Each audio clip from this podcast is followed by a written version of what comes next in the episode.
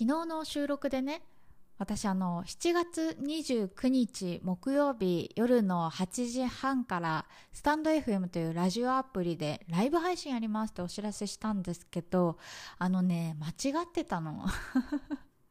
あの日付は変わらない。7月29日なんですけど、えー、時間がね8時半じゃなくて8時でした。ごめんなさい。でね、えーと、私ベトナム在住のマーヤとあとはねカナダにお住まいのスタンド FM 配信者オケさん。と、まあ、同じくねスタンド FM 配信者でマレーシア在住のミニサキさん。この3名でね海外生活のリアルっていうお話をさせていただきたいなと思ってます。あのぜひね海外生活興味あるよって方とか実は私どこどこの国住んでんだよねみたいな方とかもうゲリラでね参加していただけたら嬉しいなと思っているので7月29日木曜日夜8時ですね。はい皆さんスタンド FM でお待ちしてます。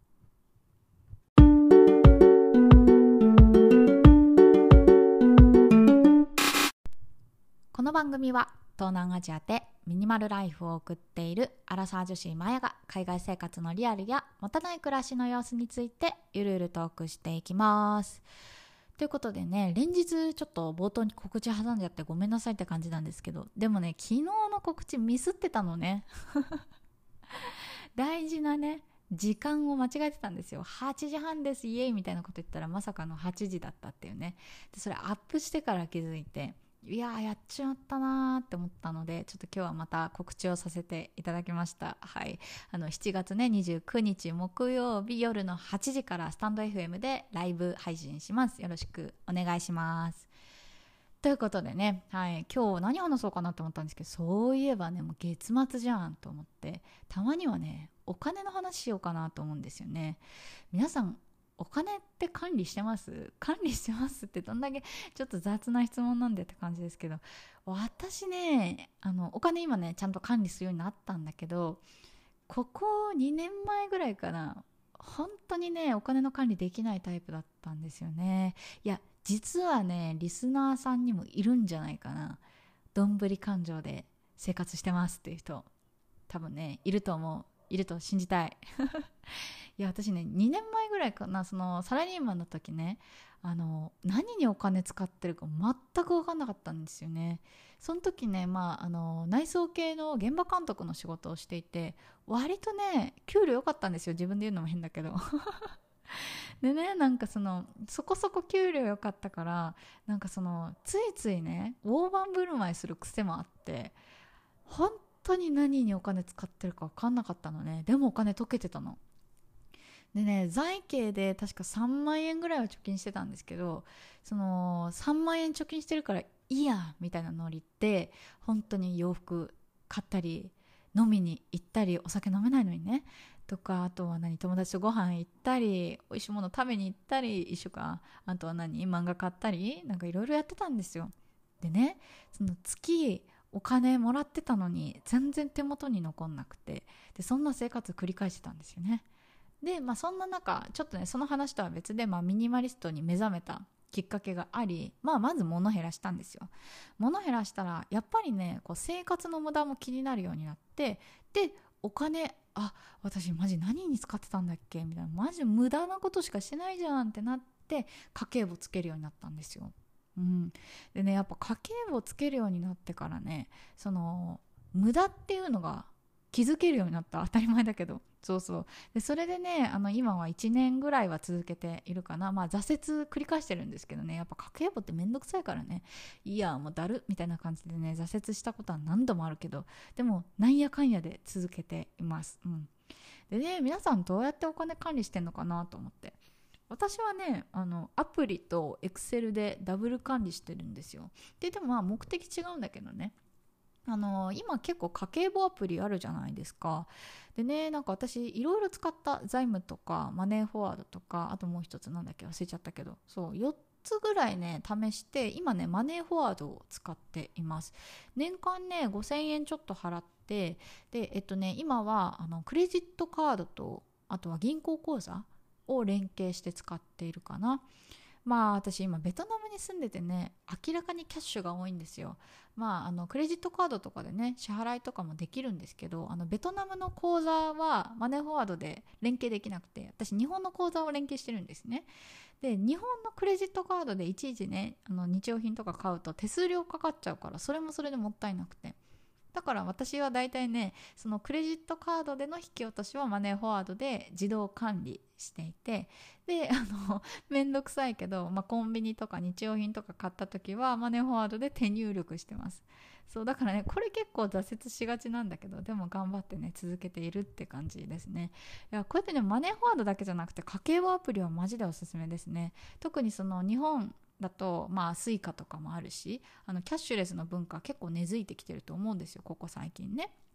でマネーフォワードとかそうやって Suica とかクレジットカードとかを連携させるともういちいち手入力せずにね今日何にいくら使ったっていうのが自動で家計簿に入力されるからいちいちのねその手間がね減るんですよ。だから本当にねちょっといやズボラだけど家計簿やりたいなみたいな方はもうガツンと ガツンとね、あのー、家計簿アプリダウンロードしたらいいと思います。これ本当におすすめ。でね私の場合はまあそうやってちょっとベトナムに住んでいてっていうのもあるので手入力をしつつまああのー、サブスクとかまああとはなんだあのーなんだ本とか買った時とかのねそういうクレジットカードの引き落としは、えーと、家計簿アプリであの管理していて大体月のね出費っていうのはマネーフォワードで、えーと、ちゃんと見るようにしています。でそれとは別にね私の場合 Excel 使ってるの。まあなんかね Excel ってまあデジタルツールだけどもはやアナログよね今の時代。自動ね自動管理とか出てきちゃったからもうマジでアナログだなって思うけど、えー、毎月その月末にねでこの項目でいくら使ったっていうのを手入力するようにしてます。その辺はあのマネーフォワードを見つつとかね、まあ、あとはそのまあ固定費とかだったらそのままスライドだけどそんな感じでね一個一個手入力するようにしてるんですよ。でね私の場合なんですけどというかね気づいてないだけだったらごめんだけどあのマネーフォワードね1個欠点があってあの固定費と変動費が分けられないんですよ。てかそう思ってるだけだったらマジでごめんって感じだけど。あの個人的にね私あの支出を固定費と変動費で分けたくて。でマネーフォワードとかああいう家計簿アプリってまあ多分なんか設定すればできるんだと思う。私設定してないだけかもしれない。その円グラフで例えば家賃4万とか水道代5000円とかそういうふうになんかこう円グラフでね項目別でパッと見て分かるようになってるんですけど固定費と変動費の割合がちょっとパッと見て分かりづらいんですね。だからその辺を私はねエクセルで管理しています。やっぱねミニマリストになってすごい思ったんですけどあの月の出費減らすためにはやっぱ固定費が大事なんですよね。固定費いかに削るかみたいななんかそこで全てが決まってくるなと思っていて以前とかねそのうわなんか使いすぎちゃったなお金。うん、使いすぎるのやめようとかって思ってなんか節約しようと思った時あったんですよ。でねその時とかってマジで変動費ばっか気にしてたのね。なんか例えばランチ1000円じゃなくて800円にしようとか なんかねあのあとはコンビニの何コーヒーやめようとかあの漫画、えー、ちょっと控えようとかね服買うのやめようとかそういう感じで変動費ばっか気にしてたの。でも大事なのってやっぱ固定費なのよね。で固定費月いくら使っててでどの辺が削れるかみたいなのを可視化しない限り絶対ミニマルライフ送れないんですよ。だからそういう意味で私はね Excel で固定費と変動費に分けて管理をしています。であとはねその月にね手入力するっていうのは大事だなって思うんですよね。なんかマネーフォワードとかそういう家計簿アプリって自動管理できるからなんかついついね見直さないんですよね。あのあいつの間にか使ってたわみたいになっちゃうから私の場合はその月末に、えーと、家賃いくら使ったとかなんかその食費いくら使ったみたいなのを手入力することによってあ今月これだけ使ってたのねみたいな感じでねちょっと振り返る時間になるんですよ。だからそういう意味では結構ね Excel とその自動で管理する家計簿アプリのダブル使用っていうのはいいなと思ってね続けてます。でね家計簿を続けるにあたってやっぱ大事なのって真面目にやりすぎないことなんですよね。私の場合とか、だってベトナムでね買い物してるから基本的に現地通貨なわけですよ。それをね、まあ、あの管理しやすいように日本円に換算して記録をするようにしてるんだけど